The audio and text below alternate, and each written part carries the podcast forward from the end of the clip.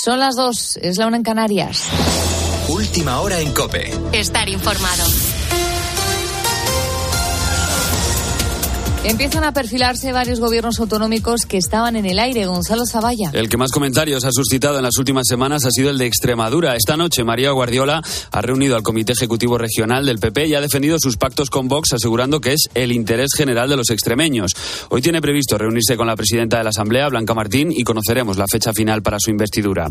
En Cantabria, María José Sáenz de Buruaga tomará hoy posesión como nueva presidenta a pesar del voto en contra de Vox. Lo consigue gracias a la abstención del Partido Regionalista Cántabro y su modelo es parecido al de Baleares, donde en unas horas Marga Proen será investida para un gobierno en solitario. Cuando son las 2 de la madrugada ya conocemos algunas de sus medidas. Juan Carlos Taura. La líder del PP se ha comprometido a aplicar el programa del PP. Ha anunciado que la primera medida que aplicará será la eliminación del impuesto de sucesiones y donaciones que se aplicará también a las herencias en vida. La inflación ha recordado ha supuesto ingresos históricos al gobierno, por eso dice que ahora es momento de bajar los impuestos. Ahora que todo sube, es el momento de bajar impuestos. Será lo primero que haremos. Eliminaremos el impuesto de sucesiones y donaciones en las Islas Baleares. Entre sus prioridades está la aprobación de un decreto de emergencia habitacional y un plan contra la ocupación. Ha asegurado que no desarrollará la ley estatal de vivienda porque no quiere atentar contra la propiedad privada. En Aragón y Murcia, Jorge Azcón y Fernando López Miras siguen negociando para que el PP gobierne en solitario en ambas comunidades. El jueves va a arrancar el debate de investidura de este último. En el resto de comunidades autónomas lo que es necesario es un acuerdo para el cambio. En la región de Murcia no estamos hablando de desalojar a la izquierda del gobierno, estamos hablando de la continuidad del Partido Popular, que solo puede verse comprometida porque voten lo mismo Vox, PSOE y Podemos.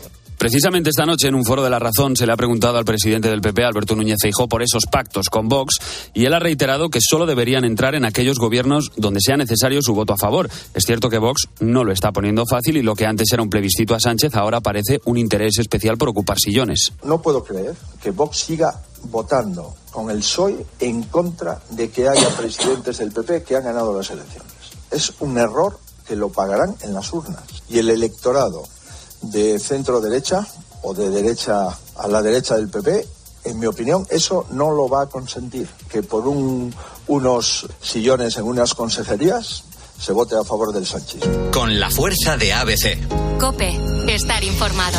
Nos alejamos de la política porque hoy vamos a conocer los datos del paro del mes de junio. La ministra de Trabajo ya ha adelantado que serán positivos y es cierto que junio suele ser un mes bueno para el empleo ya que el sector servicios refuerza la contratación de cara al verano. Pablo Pujol, buenas noches. Buenas noches, Gonzalo. Desde que existen registros, solo dos veces ha subido el paro en el mes de junio. Es un mes en el que suele caer el desempleo por las contrataciones que se hacen de cara al verano, especialmente en el sector servicios. La vicepresidenta del Gobierno y candidata de Sumar, Yolanda Díaz, ha adelantado en una entrevista que los datos que saldrán mañana van a ser muy positivos.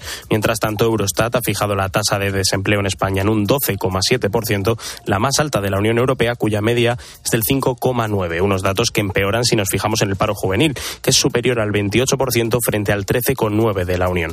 Dentro de unas horas sabremos si se han mejorado esos datos de empleo y si se alcanzan los 21 millones de trabajadores como se prevé desde el Gobierno. Lo sabremos a partir de las 9 de la mañana en Herrera en Cope, aunque nos quedaría por saber la cifra de fijos discontinuos que el Gobierno todavía se niega a hacer pública. Un día más, volvemos a estar también pendientes de Francia.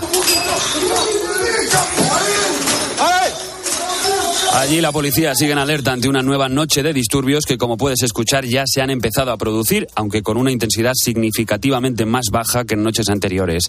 Lamentablemente, la nota negativa del día ha sido que este lunes un bombero de 24 años ha fallecido mientras intentaba apagar un incendio. Tienes más información en cope.es y ahora sigues en la noche de Cope con Beatriz Pérez Otín. Cope, estar informado. Escuchas la noche. Con Beatriz Pérez Otín. Cope, estar informado. Y seguimos en directo. Son las 2 y 4 minutos, la 1 y 4 minutos si nos escuchas desde las Islas Canarias. En muchas ocasiones, amigo Bo, amiga, no sabes por dónde te va a llevar la vida. Pero seguro que la protagonista de la historia que te traigo a estas horas no se imaginaba que su destino sería digno de una película o de un documental. Su nombre es Patricia Aguilar y estuvo 548 días retenida en una secta de Perú.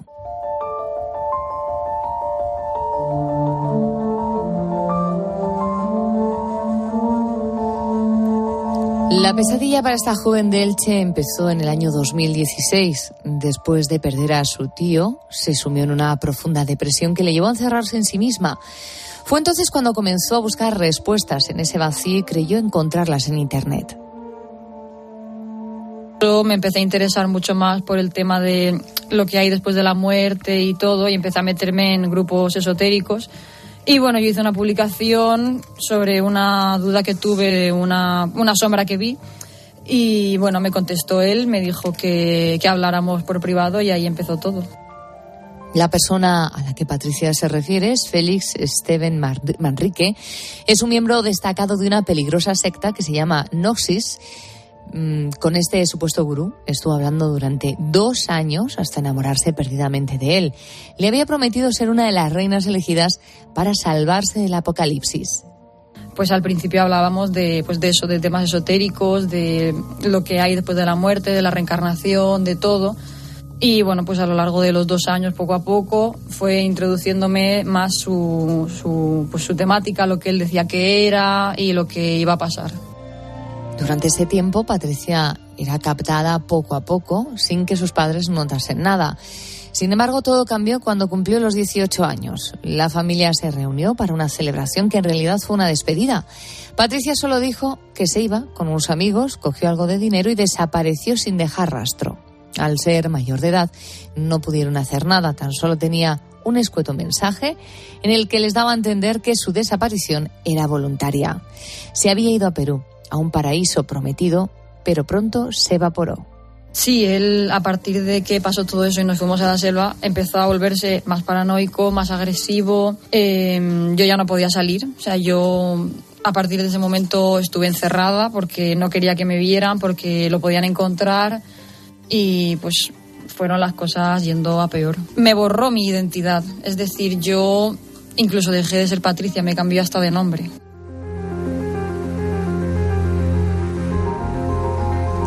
La situación de Patricia no hacía más que empeorar. Steven ya no era aquella persona amable que le daba respuestas a través de Internet. Esta chica apenas recibía comida una vez a la semana y ni siquiera podía salir de la casa. La situación empeoró todavía más cuando se trasladaron a la selva para ocultar el rastro. Patricia nos ha contado en Herrera en Cope que compartía su vida junto con otras dos víctimas, Paola Vega y Maggie García. Estaba al límite de sus fuerzas pero a la vez tan adoctrinada por la ayahuasca, que es una droga natural, que ya era tarde para volver por sí misma.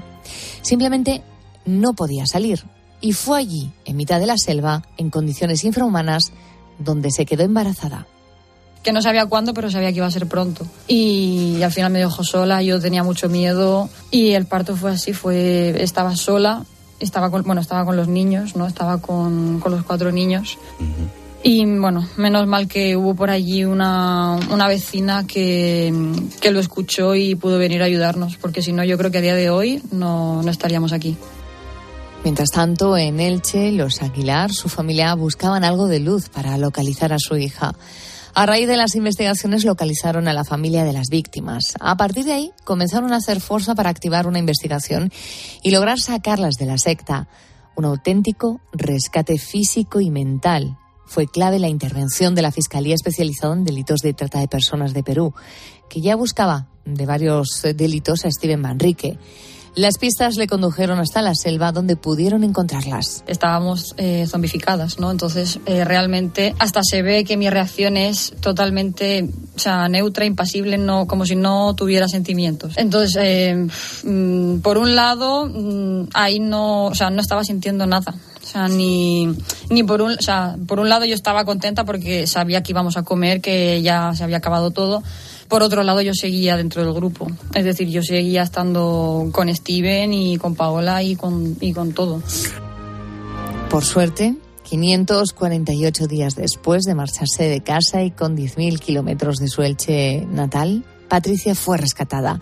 Su historia es dura, pero tiene un final feliz. Hoy puede contarlo junto a sus padres y su hija Naomi. Ha tardado más de cinco años hasta verse con las fuerzas suficientes para comenzar a pasar página y seguir escribiendo su propia historia lejos de la influencia de esta secta.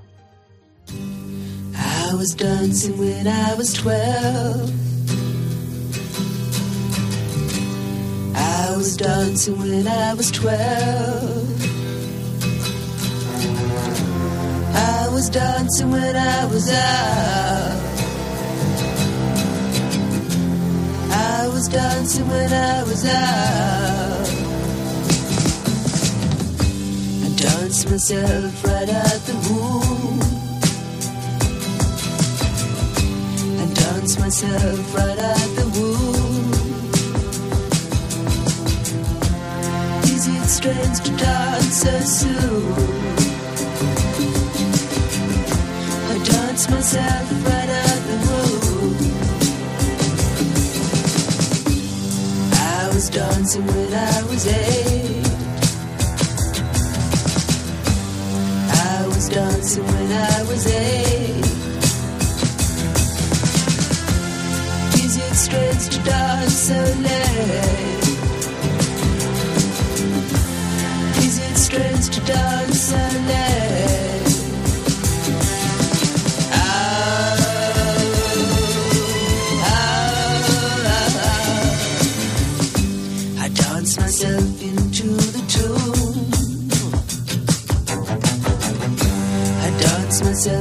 Into the tune. Is it strange to dance so soon? I dance myself into the tune. Is it? Son las 2 y 11 minutos de la madrugada, es la 1 y 11 minutos si nos escuchas desde las Islas Canarias. Eh, Estamos ya a martes, es 4 de julio. Empezamos a caminar por este caluroso mes de julio que nos está dejando altas temperaturas en prácticamente todo el país y alguna que otra tormenta de verano. Pero bueno, el caso es que ya sabes que los martes tenemos aquí un espacio dedicado a la tecnología y aparte de contarte las últimas noticias que nos llegan desde la NASA, yo no sé si mm, llevas un tiempo incómodo con unos kilitos de más, querido búho, querida. Eh, ¿Qué has ganado en este curso? Te lo pregunto porque resulta que ahora el chat GPT, que es que parece que vale para todo, también se puede convertir en nuestro aliado. Nuestro experto en tecnología, Juan Diego Polo, al frente de la web What's New, ya se ha puesto en sus manos y parece que está contento con el resultado. Enseguida vamos a ver qué es lo que nos cuenta, eh, si realmente puede preparar una dieta responsable, una minuta responsable el chat GPT. Y conoceremos también otras noticias, como por ejemplo cómo la NASA ha conseguido que aguas residuales, incluso la orina, se transformen en aguas aptas para el consumo. Enseguida, antes de llegar a las tres, las dos en Canarias. Y contigo estamos hablando precisamente del uso que hacemos del plástico y en concreto las bolsas del plástico. Raúl Iñares, ¿qué tal? Buenas noches. ¿Qué tal, Beatriz? Pues efectivamente, sobre eso estamos reflexionando y sobre si tenemos muchas bolsas de plástico en nuestros hogares, si podemos encontrar quizás otras alternativas para reducir este uso. Ya nos están llegando los primeros mensajes de nuestros oyentes a nuestras redes sociales en Facebook y Twitter, que son arroba la noche de cope, y también al número de teléfono 661 20 15 12. Ángel, por ejemplo, reflexiona, es increíble la cantidad de bolsas de plástico que utilizamos. En casa intentamos reutilizarlas y en cualquier caso tirarlas en el contenedor de plástico. Es lo mínimo que podemos hacer. Nuestra pequeña contribución es comprar las bolsas de rafia o de tela. Por otro lado, Marinieves de Ourense nos dice, yo el 99% de las veces procuro llevar bolsa. Si no, llegará un momento que no sabes qué hacer con ellas, aunque las aproveches para bajar la basura. Y esto es muy cierto, ¿eh? Esto yo estoy muy de acuerdo con es ella. verdad. Y también en nuestra red social Facebook, Pedro García nos comentaba que de rafia tiene cinco que no le gustan. Que las que más usa son las de tela y que tiene varios tamaños, que para él son las más cómodas. Y, por otro lado, también están llegando las primeras notas de voz. Esto nos dicen Sito de Lorca y Rosa de Barcelona, que están bastante de acuerdo en cuanto al uso del plástico. Yo bolsas de plástico uso las justas y necesarias. Yo tengo dos bolsas de supermercado, de un supermercado italiano, y con esas me voy apañando. Si algún día me pilla fuera de viaje y tengo que ir al súper y me dan una bolsa de las que tienen ahí, la, las reciclo. Yo de plástico ya no tengo nada. Las que dan en los supers en algún sitio, pero de papel dan bastante. No tendríamos que usar nadie el plástico. hace mucho daño al medio ambiente, muchísimo. Lo tienen Y bastante está más claro. presente en nuestras vidas, incluso en los alimentos que ingerimos, más de lo que nos imaginamos. O sea que cuanto menos plástico, mucho mejor. Pues mira, Beatriz, eh, precisamente el siguiente audio va por ahí. Mira, José Domínguez eh, piensa que el debate llega tarde. Yo creo que tomar la decisión ahorita de que si se pone en bolsa o no se pone en bolsa, creo que ha sido tarde. Esto está pasando igual que cuando la capa de ozono. Se dijo tantas veces y gracias a Dios que se está recuperando ahora, pero ¿quién recoge esas miles de toneladas de plástico que están en alta mar? De hecho, ya hay microfibras en los pescados. ¿Ves? Por ahí quería ir yo, por ahí, por ahí vamos, por ahí vamos. Totalmente. Bueno, mejor hacerlo, es verdad que quizá vamos tarde, pero mejor empezar a hacerlo que no hacerlo. Eso es, desde luego nunca es tarde. Vamos a recordar a nuestros oyentes a dónde pueden mandar sus notas de voz, que es al teléfono 661 20 15 12 y también pueden dejar sus comentarios en nuestras redes sociales. Estamos en Facebook y Twitter y somos arroba la noche de cope.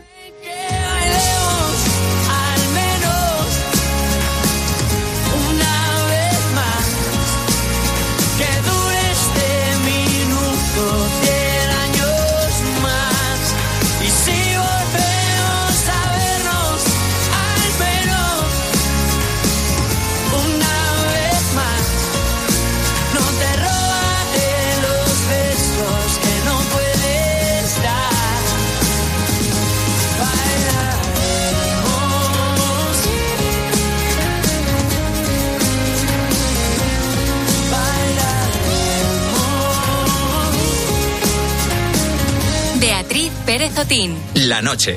Cope, estar informado.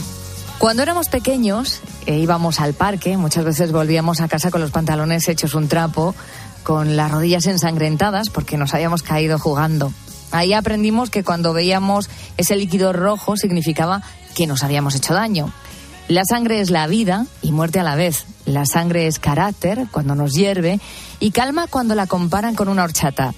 Dicen que los aristócratas tienen la sangre azul y sea del color que sea, si llega al río significa que las cosas han terminado mal.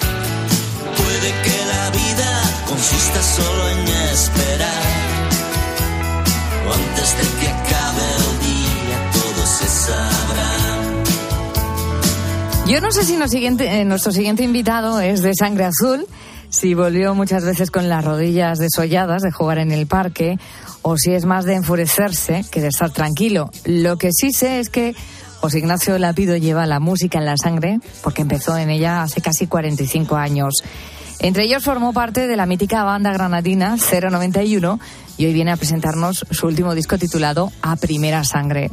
José Ignacio Lapido, bienvenido a la Noche de Cope, ¿cómo estás? Pues encantado, encantado de estar aquí contigo. Un placer presentar mi nuevo disco, tu programa. Me tienes intrigada.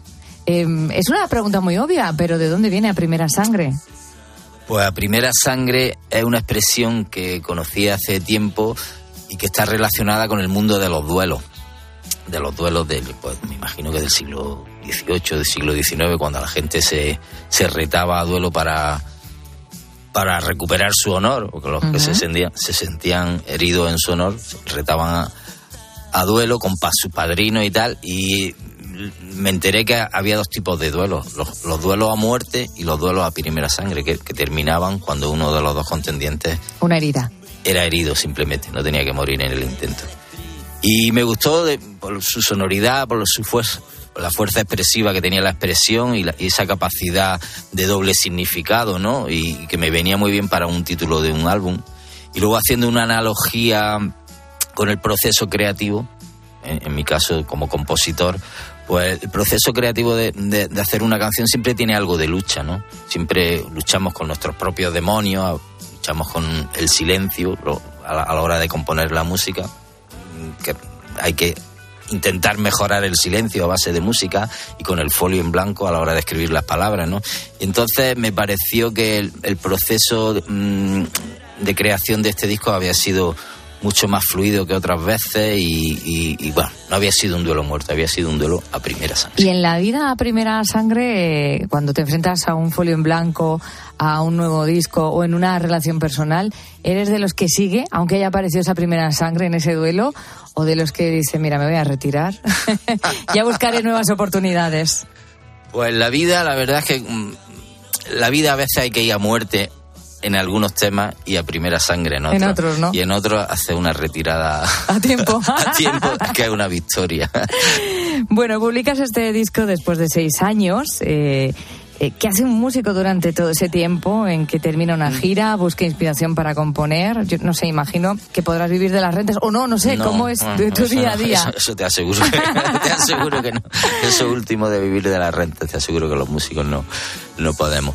No, bueno, es un poco engañoso lo de los seis años. Es cierto que mi último disco, El alma dormida, lo En edité solitario. en solitario, lo edité en 2017, eh, luego hicimos la gira en- durante 2018, pero en el 2019 mm, mi banda de toda la vida, 091, retomamos nuestra actividad discográfica y editamos un disco que se, se tituló La otra vida y bueno, Que estuvisteis aquí en la noche. Fue un poquito antes del inicio de la pandemia. Exactamente, eso te iba a contar.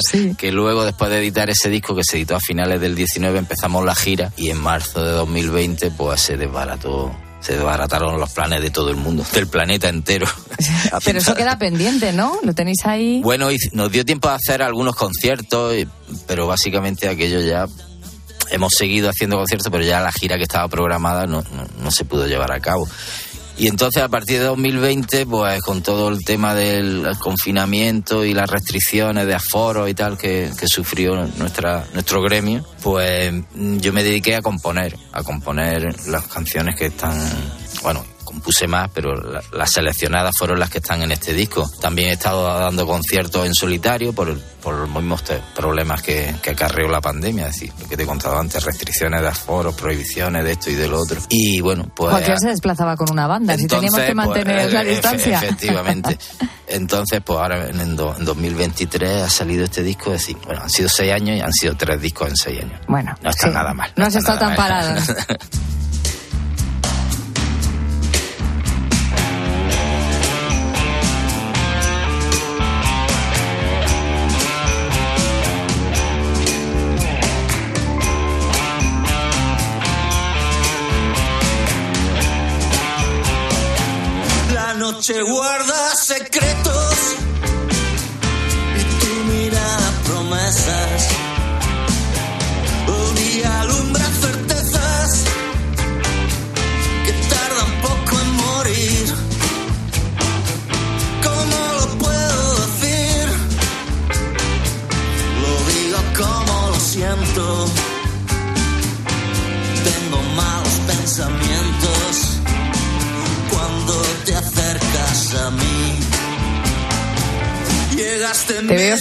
concentrado escuchando estos malos pensamientos.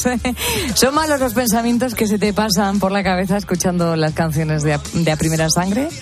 No, no, son totalmente todo lo contrario, no.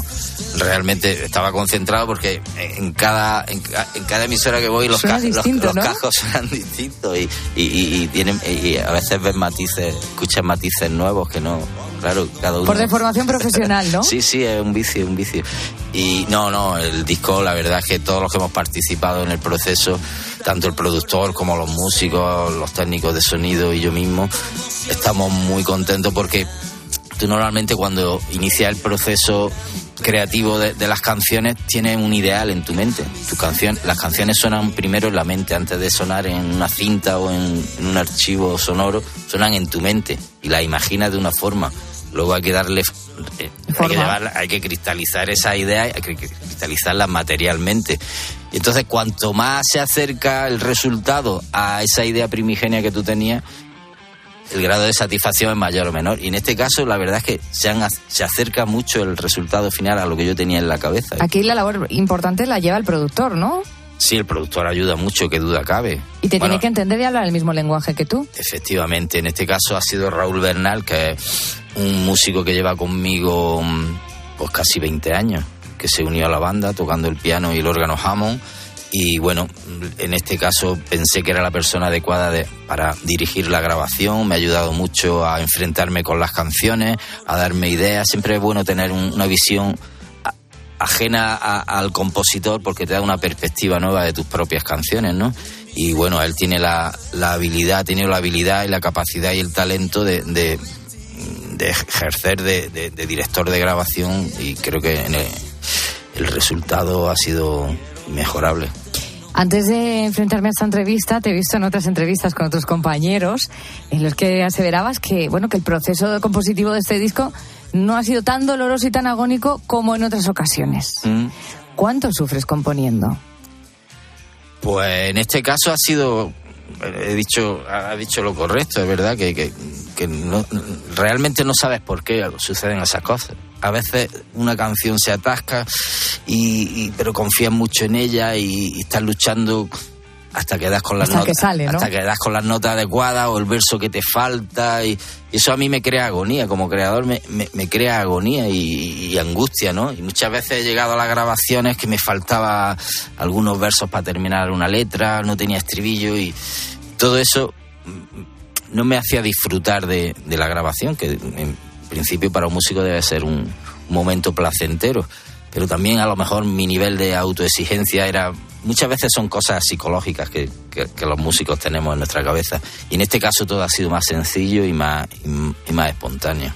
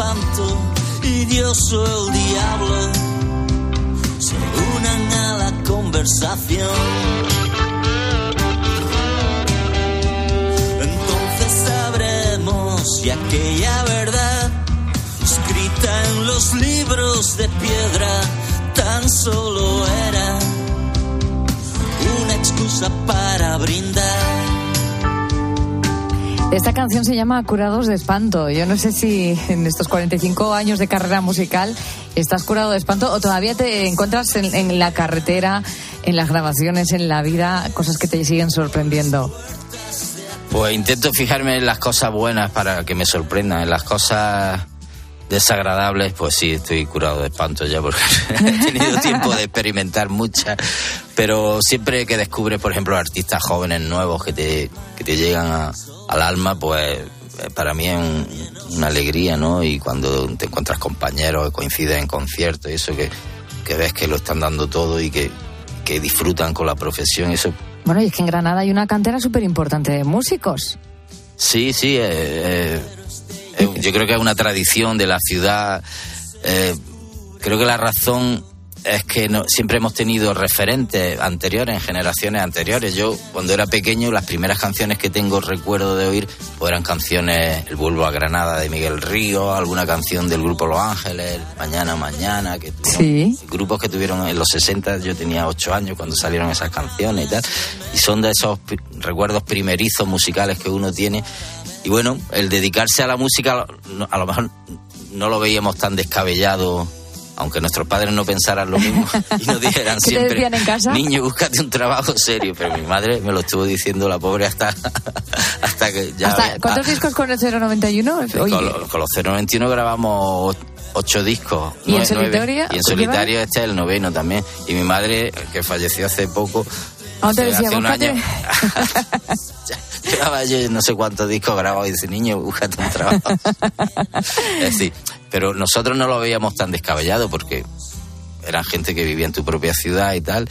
Y bueno, nosotros cuando empezamos a principios de los 80, me imagino que también, se- en cierta manera, fuimos también un referente para los que vinieron después. Y hay multitud de bandas y artistas que han surgido después que, Que han seguido vuestros que han, pasos. han seguido esa tradición, esa tradición, una, una, una ciudad muy, muy rockera. Más de 40 años en la música, habrás hecho giras de todos los colores, sabores. Mm. ¿Qué truco has aprendido en todo este tiempo? ¿Qué nos falta, por ejemplo, en la maleta de, de José Ignacio cuando sale de gira? Pues pastillas para para la voz, para la ronquera. eso, eso- eso es, eso es de obligado cumplimiento, porque en algún momento puedes coger frío con Esto el aire, interesa, sí, con sí. el aire acondicionado y eso y hay gente que toma ¿cómo se llama eso? La, la, la raíz esa. Jengibre. Jengibre, sí, sí, sí. Sí, sí, Manolo García me decía que se hacía un bebedizo con Jengibre, limón y miel. Algo así, que, y que le iba muy bien. Yo lo he probado y... Te puede ir bien, pero te sabe muy mal. Sabe mal. Y yo tengo unas pastillas que van bien. Muy bien. Tampoco hay que abusar de ellas, pero... Bueno, es que además, qué presión, ¿eh? Eh, aquellos que trabajamos con la voz sufrimos Sí, mucho sí, cuando nos quedamos eh, sí, mudos. Sí, sí, sí, sí. Da mucha angustia el saber que tiene un concierto y que está con carrasperas. El otro día veía una entrevista de Alejandro Sanz y decía que, que era muy exagerado, pero que si sabía que él tenía un concierto, bueno, que si se tenía que poner siete pasamontañas, 40 bufandas y abrigarse, él se cuidaba muchísimo por, claro, obviamente, por la responsabilidad que es, ¿no? Enfrentarte Sí, al sí, público. Claro, yo sé que los cantantes líricos, por ejemplo, de ópera, eso, mantienen un- un- una regla de oro que es estar callados un día antes o, o dos días antes de, de- de estreno- del estreno de la ópera o de lo que sea. Silencio absoluto. Es que por lo visto lo peor, a mí me lo han dicho especialistas, foniatras, lo peor es hablar en voz alta. Más que cantar, eh, si, si tú hablas mucho en voz alta, se dañan más las cuerdas vocales y si es previo a un concierto importante y tal, pues Pues empiezo a entender calladito, muchas cosas, ¿eh? boca, boca cerrada no entran moscas. Bueno, está con nosotros eh, José Ignacio Lapido, nos está presentando su nuevo trabajo en solitaria, Primera Sangre. Llega, pues, pues pandemia, porque en el 19, como digo, estuvieron en la noche los 091 presentándonos su último disco y con muchas ganas, porque se echa mucho de menos el público, los escenarios. Ha sido un placer este ratito de la madrugada compartirlo con José Ignacio Lapido, que vuelve a la carretera, que tiene nuevo trabajo a primera sangre. Mira, ya hemos aprendido algo más los búhos, a lo mejor alguno lo sabía. Eh, se refiere a esos duelos antiguos del siglo XIX, ¿no? Cuando iban a muerte o a primera sangre. Me ha encantado, ¿eh? El descubrir este significado. Se puede aplicar en muchas cosas de, de Sí. nuestra vida. Gracias por estar con nosotros en la noche. Ha sido un auténtico placer.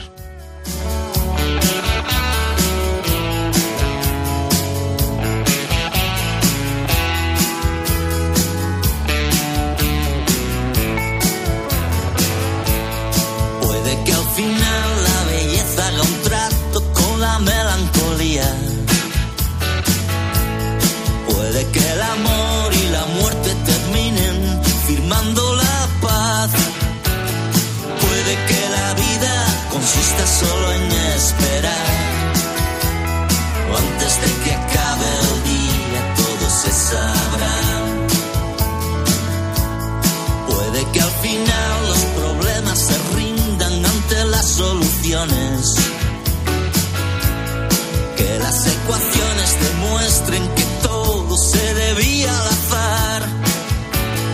Que estos tres acordes consigan hacerte soñar. Y que después del sueño empieces a tener visiones. Triángulos de euforia, círculos de soledad.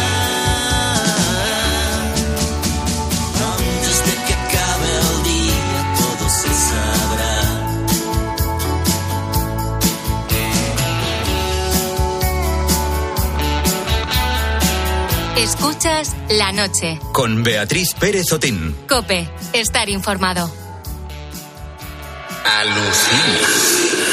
Los beduinos creían que esto eran las voces de los jinns, los espíritus del desierto. ¿Pero qué son? ¿Tiene la ciencia explicación para los sonidos que se captan en desiertos de todo el planeta de tarde en tarde? Pues mira, hay 35 lugares en todo el planeta eh, que se llaman las dunas cantoras, eh, porque producen este sonido tan particular. Que Pues en esta línea, cada martes a las once y media de la mañana, Carlos Herrera y Javier Sierra. En Herrera en Cope.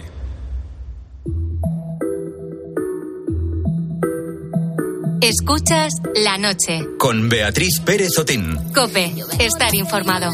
Ya te traigo el fuego y la calma. Viene ya,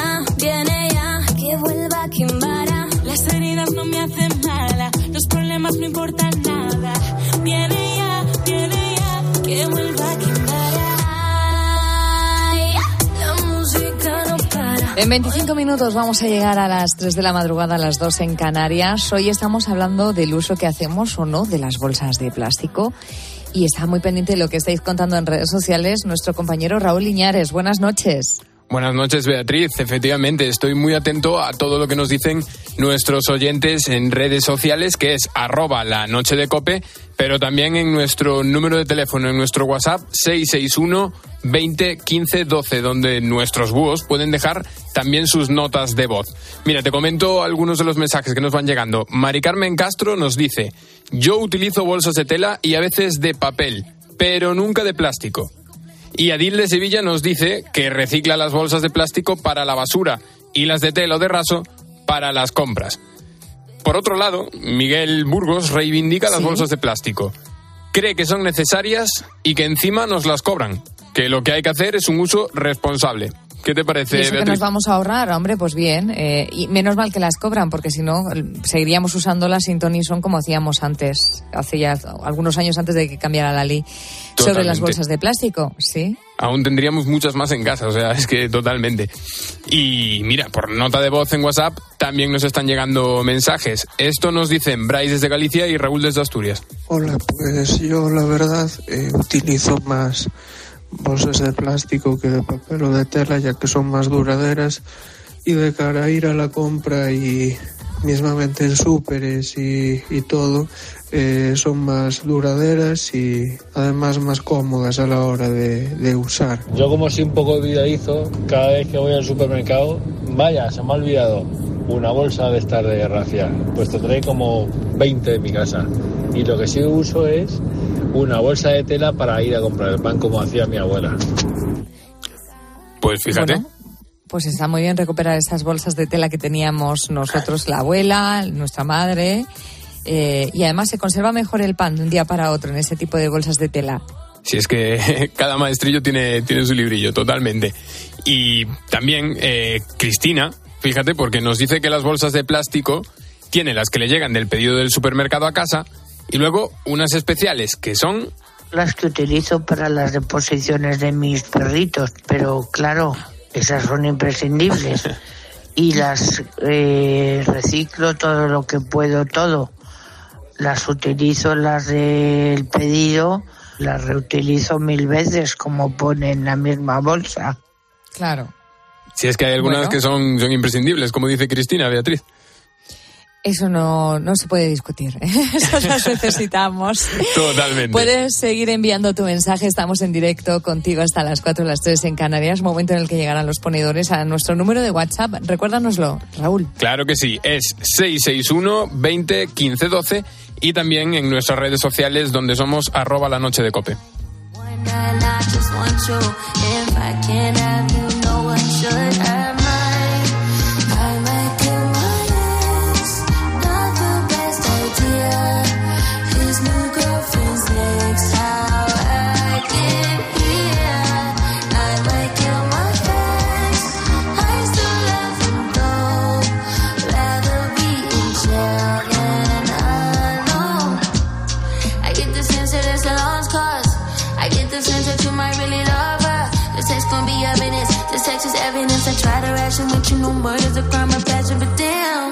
Was out of reach. You was at the farmer's market with your perfect peach. Now I'm in the basement, planning on vacation. Now you lay your face down, got me singing over a beat. I'm so mature, I'm so mature. Beatriz Pérez Otín. La noche. Cope, estar informado. Siento que no estuve en el lugar de ese bucle carmesí. Si mi casa frágil quieren derribar, rezo por estar allí. 2018, Odisea en el espacio, prefiero caer despacio que parezca un simulacro. Yo ya no tengo miedo, si mis vicios soy eterno, tengo que salir volando, acomodarme este sombrero. Que el ser humano ya se ha instalado cómodamente en el espacio es un hecho. La NASA y otras compañías espaciales importantes se adueñan cada vez más de nuestro sistema. No obstante, la vida espacial de los astronautas aún sigue siendo un misterio. Y es lo que es, limitada, complicada y a veces demasiado para el ser humano. Y ya no solo eso, por el hecho de vivir sin gravedad o trabajando en una nave pequeña, también por detalles como la comida, el sueño o la propia agua.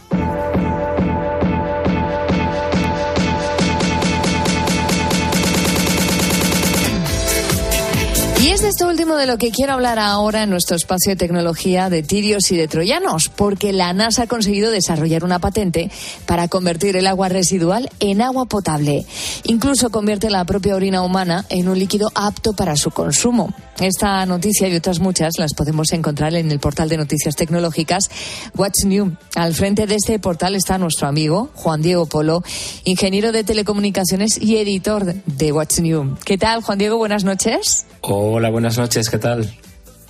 Bueno, Juan Diego, ¿cómo ha conseguido la NASA, cuéntanos, convertir el agua residual en agua potable para los astronautas? Bueno, lo que ha hecho la NASA es implementar un sistema de control ambiental y soporte vital, que ellos llaman.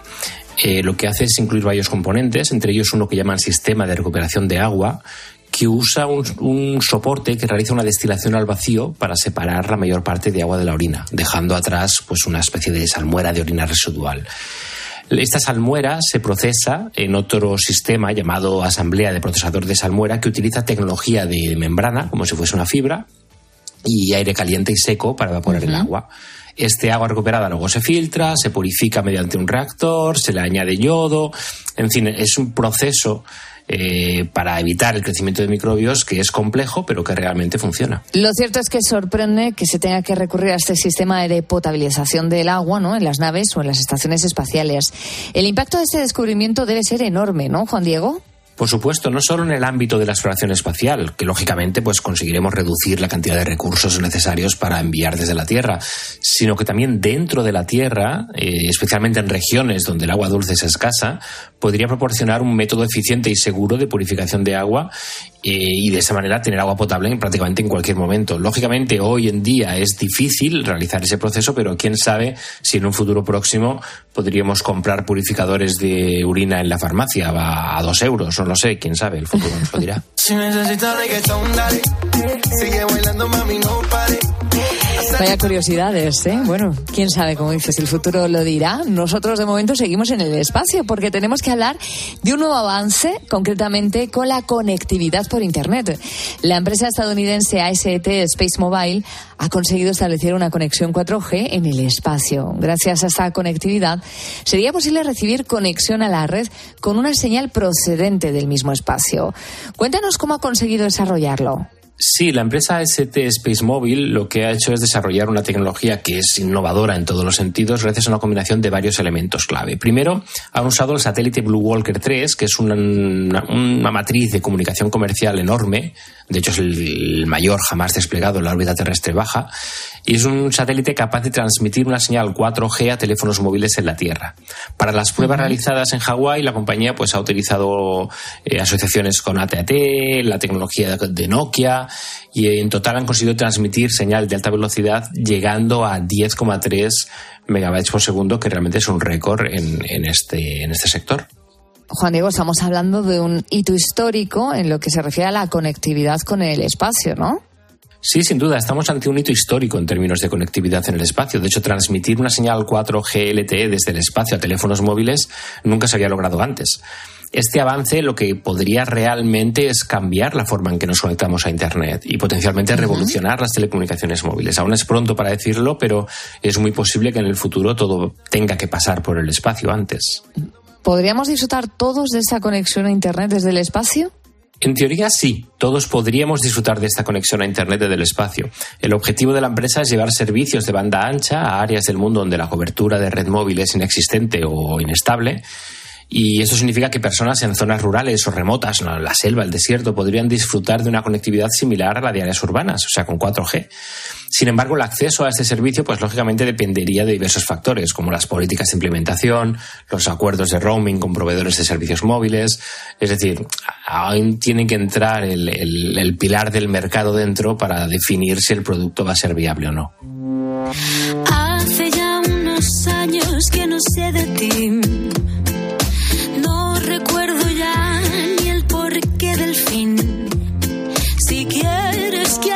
Más noticias. Atentos porque esta vez mezclamos tecnología y salud. Ahora el chat GPT puede programarte una dieta equilibrada y ayudarte a perder unos kilitos de más. Yo no sé, Juan Diego, cómo vas tú con la dieta. Cuéntanos. Bueno, a mí me va genial. De momento estoy perdiendo casi un kilo por semana y de forma sana. Ah. Es decir, eh, yo voy viendo en la balanza el, el- el índice de, de grasa y demás y se, se nota que, que se va reduciendo y me siento con, con energías. Es decir, yo no veo ningún punto negativo en este, en este aspecto y para mí realmente lo recomiendo. Me va, me va perfecto. Habrá que verte. Cuéntanos cómo has conseguido descubrir que el chat GPT te ayuda a programar una dieta equilibrada. ¿Qué tenías que hacer? Fue casi por casualidad. Un buen día le dije, mira, esto es lo que he desayunado y esto es lo que he comido. ¿Qué crees que debería cenar para que los nutrientes eh, estén en todos equilibrados? Y empezó a hablar conmigo, el chat GPT, la versión 4, pues diciendo cuáles eran mis objetivos, cuánto, cuánto peso hoy, cuál es mi índice de, de- de grasa corporal. Y poco a poco chateando, al final acabé pues diciéndole que me haga tablas de nutrientes, que me diga qué me recomienda para desayunar si quiero perder 800 gramos por semana, teniendo en cuenta que estoy sentado 8 horas al día. Es decir, poco a poco eh, empiezo a entender cómo tengo que comunicarme con ChatGPT para que él me recomiende lo que tengo que comer y además para decirle en todo momento lo que acabo de comer. Es decir, si me levanto y como una manzana o me levanto y como un chocolate, pues se lo digo a ChatGPT y él lo tiene en cuenta para decirme cosas de qué es lo que debería cenar o cómo debería comportarme desde un punto de vista nutricional. Y por concluir, ¿cuáles dirías que son los beneficios de usar, de, de ChatGPT para perder peso, Juan Diego? Yo creo que hay dos beneficios clave. Por un lado, el hecho de que cuando no registramos lo que comemos, acabamos sin tener mucho control de lo que vamos picando. Nos levantamos, comemos un poquito, nos levantamos otra vez, comemos otro poquito. Si cada vez que comemos algo lo registramos en algún sitio, ya sea ChatGPT, ya sea un papel, ya sea una hoja Excel, lo que sea, vamos teniendo más noción de lo que estamos ingiriendo y entonces podemos llegar a conclusiones de por qué estamos engordando o por qué nos sentimos débiles o por lo que sea. Eso por un lado. Y por otro lado, el tener acceso a un chat inteligente, entre comillas, que nos hace de nutricionista de las 24 horas al día, para los que no tenemos acceso a un nutricionista 24 horas al día, pues realmente nos puede ayudar en muchos aspectos.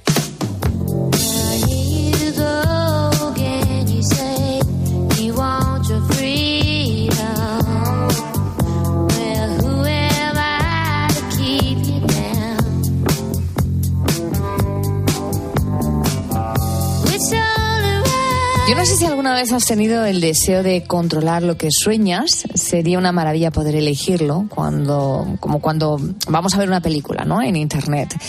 Pues este sueño, nunca mejor dicho, podría convertirse en realidad gracias a una empresa que se dedica a la investigación.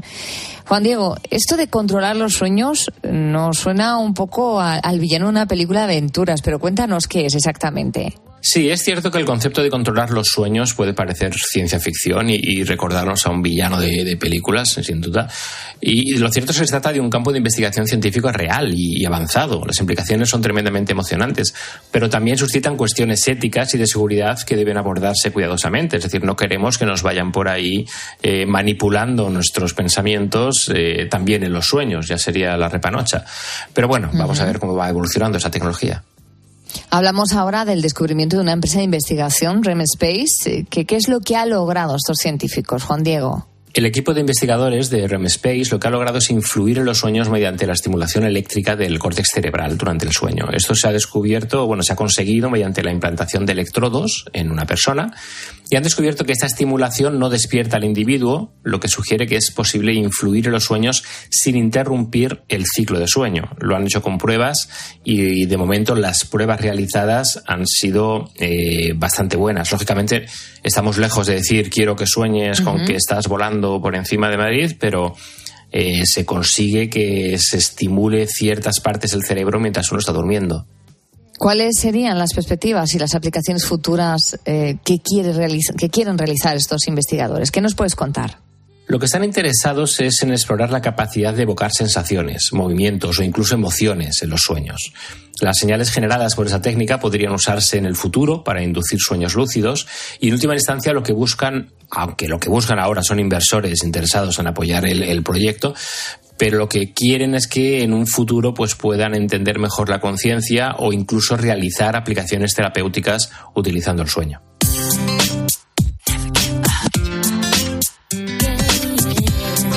Pasemos ahora a otro asunto, Juan Diego, esta vez relacionado con nuestros ordenadores Windows, porque estamos comenzando a ver nuevas actualizaciones que nos están trayendo los desarrolladores de Microsoft. Esta vez hablamos de una versión en la nube. Explícanos esto, Juan Diego. ¿Qué es esto de una nueva versión de Windows en la nube? ¿Qué vamos a descubrir? Una versión de Windows en la nube se refiere a un sistema operativo completo que se ejecuta en la nube, que no se ejecuta en nuestro ordenador, en nuestro dispositivo físico. En lugar de instalar Windows en el PC, lo usaríamos a través de Internet. Esto significa que podríamos acceder a nuestra versión completa de Windows desde cualquier ordenador del mundo que tenga una conexión a Internet, como una tablet, un móvil o incluso un ordenador con un sistema operativo diferente, un Linux o un Mac. ¿Y cuándo comenzaremos a verlo? Según la información disponible hasta ahora, no se ha dado una fecha específica para el lanzamiento de esta versión en la nube de, Windows, pero lo- para los consumidores finales. Microsoft todavía está en etapas de planificación y solo se ha dado a conocer este plan debido a la revelación de documentos internos en una batalla legal, es decir, no ha habido una noticia oficial sobre el tema. Sin embargo, es razonable esperar que si todo va bien, podríamos ver este nuevo servicio en, en el próximo año seguramente. ¿Y está pensado para algunos usuarios en concreto o no? Bueno, aunque originalmente Microsoft ofrecía una versión de la nube de Windows principalmente para empresas, parece que ahora están considerando su lanzamiento para los consumidores finales. Esto significa que no solo las empresas, sino también nosotros podríamos tener acceso a Windows a través de Internet, a través de la nube. Además, se menciona una posible opción de suscripción familiar, lo que sugiere que este servicio podría ser útil tanto para usuarios individuales como para las familias, al igual que ocurre con otros servicios como Spotify, Amazon y muchos más. ¿Qué nos pasó? Que cuando estábamos bien se complicó.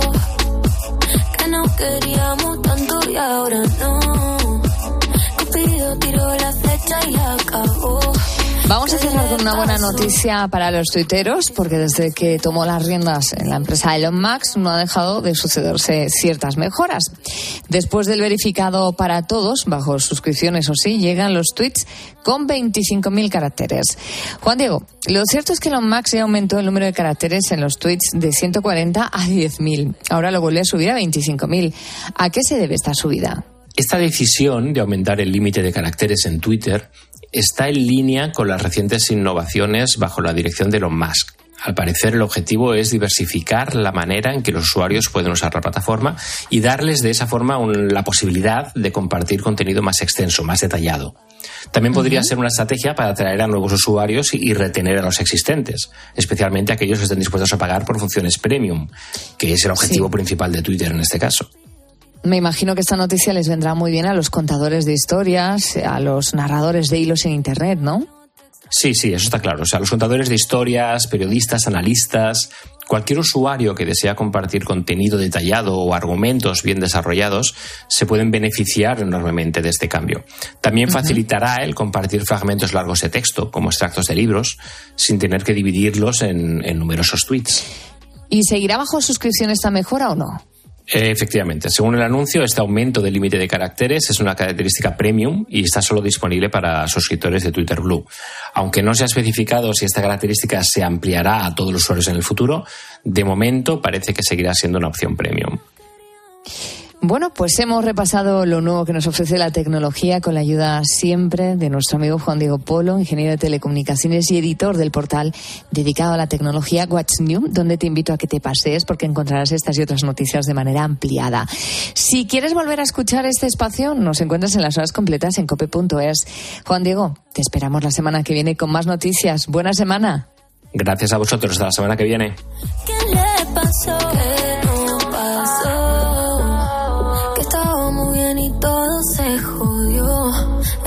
Que se enamoró y se desenamoró.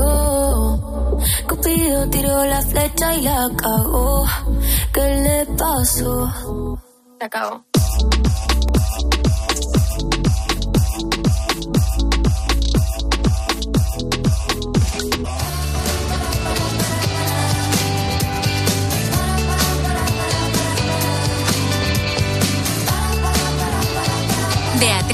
Otín. La noche. Cope. Estar informado.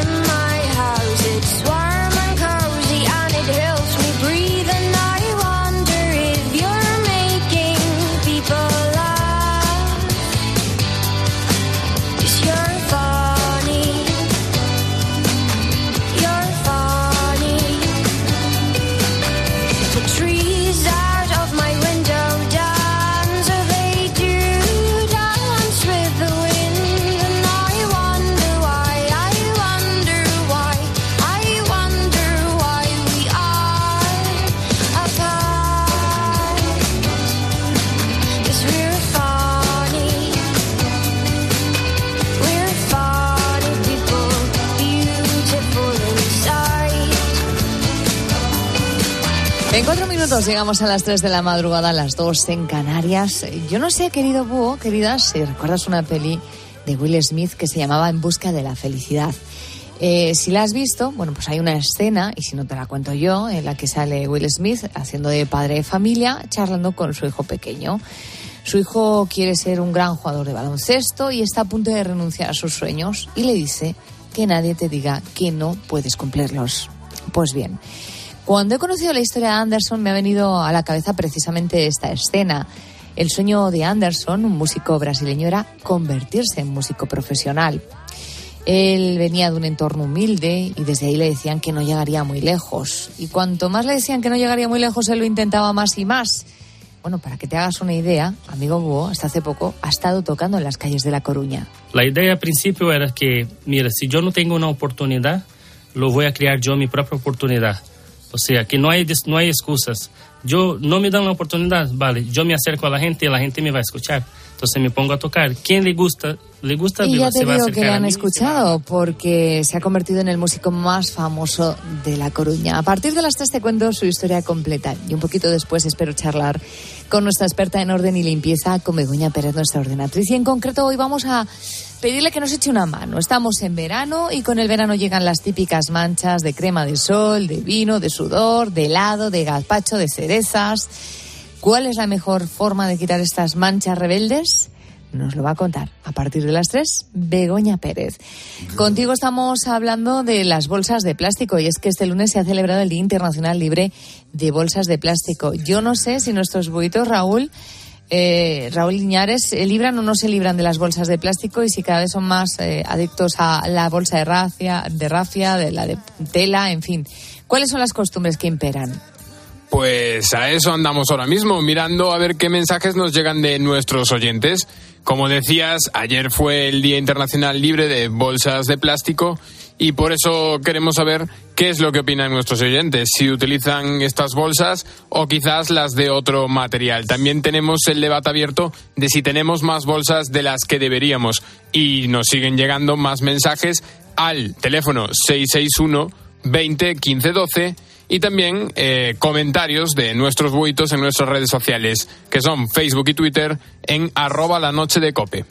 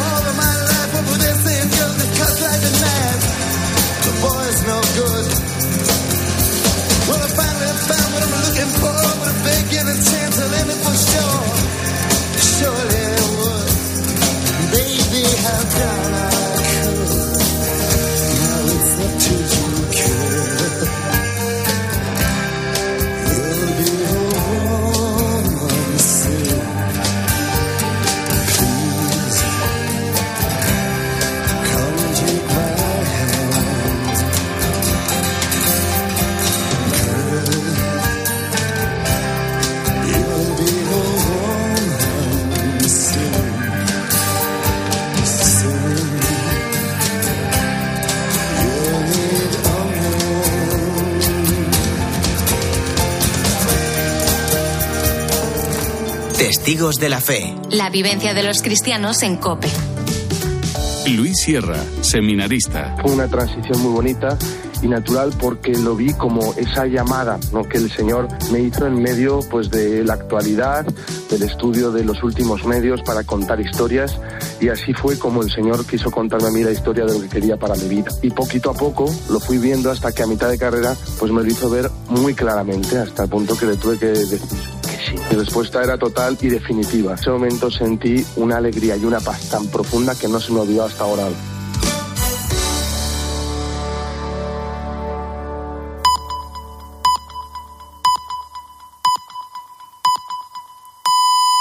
Son las tres.